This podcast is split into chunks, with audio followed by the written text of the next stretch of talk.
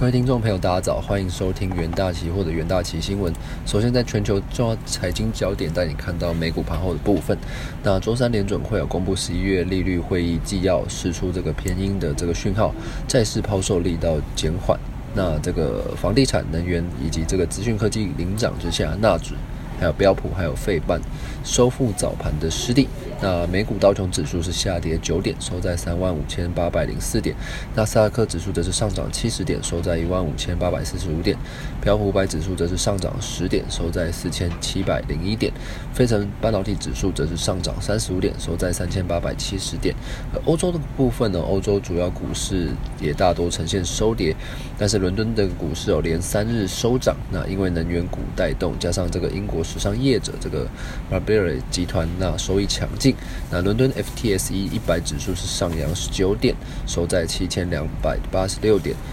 法兰克福 DAX 三十指数则是下跌五十八点，收在这个一万五千八百七十八点。巴黎 c c 四十指数则是下跌两点，收在七千零四十二点。投资人也可以留意相关在小 DAX 期货的交易机会。那第一则国际新闻带你看到，在日本十一月制造业采购经理人指数初值是为五十四点二，从十月的五十三点二进一步上扬，是日本制造业景气自二零一八年一月以来的最高水准。HS Market 在这个周三也发布。是日本的这个 PNI 数据，那其中这个产出的部分为这个五十三点五，那新订单的这个部分为五十二点四，都连续两个月有超越五十。此外，有些企业表示来自通膨的压力上扬，主因在于供给量能不足以及这个供应链交期恶化所导致这个原物料运送还有这个人事费用高涨。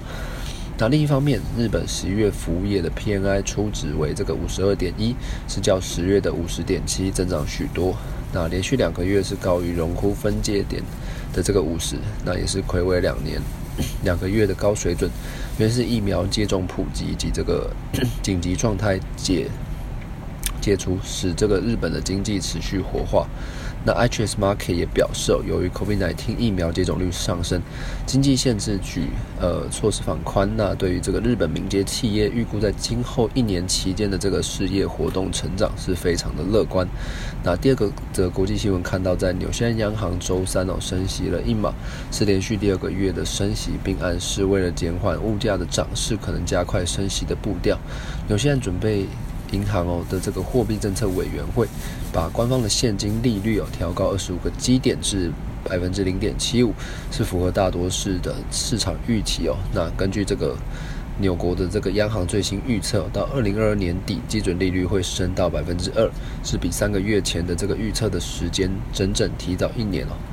那纽西兰央行站在这个全球宽松货币政策退场的这个浪头上，那因应供应链的问题衍生的这个通膨升温，在当地随着这个劳动力短缺带带动工资上扬，那物价上涨正扩散到更多的领域哦，而且这个有更持久的迹象。那然而，由于这个市场是压住在这个纽西兰这次会升息两码，因此这个纽元在决策公布后不升反贬，下滑百分之零点三至六十九点二八美分，那触及六周的低点。纽西兰债券直利率也走低。那纽西兰就业市场是目前史上最为紧俏，失业率已经降到百分之三点四的历史低点，而通膨率为百分之四点九，是高于央行的百分之一到百分之三的目标区间。那央行预期的通膨还会再上升，第四季和明年第一季可能会上升到百分之五点七。那纽西兰央行在这个声明中也说明，解封将使得 COVID-19 的病毒更呃会更广。会扩散出去。那纽国央行预估哦，受封城的影响，纽西兰第三季的这个国内生产毛额，也就是 GDP 的部分，是较第二季萎缩百分之零点零，呃，百分之零点七。那这个，但这个本季渴望回升。那接下来进入台股的三分钟听股企的单元，首先带您看到在长荣行的部分，长荣行表示哦，今年 Q 四引进了三架 777F 的新货机，运呃运能成长百分之六十，将增加北美的货运航线，增加核心收入比重，并于必要时机这个呃机动调整这个容。呃，客货机机型以及这个航线，以满足市场需求。此外，近期经营的这个乐易购电商，在疫情期间，营业额是成长约百分之三十哦，取得这个医疗材呃医疗器材商贩卖的这个许可，看好其后市的发展。那预估二零二二年的全球空运货量年增幅达到百分之四点九，海运塞港以及这个机场能量饱和，空运运价创下新高。那长荣航期价周三是上涨百分之九点九六。那第二个。股期标的关注到合金，那合金表示哦，因车用 CIS 市场需求强劲，明年将扩建十二寸的产能，而八寸供不应求，比十二寸更迫在这个眉睫上。那预估明年八寸的价格恐再调涨百分之十到百分之二十，而客户为确保产能而签署长约，预计明年长约将比。呃，比重将调升至百分之二十哦，订单能见度至明年。国内研究机构表示，预估 Q 四毛利率将超过百分之四十。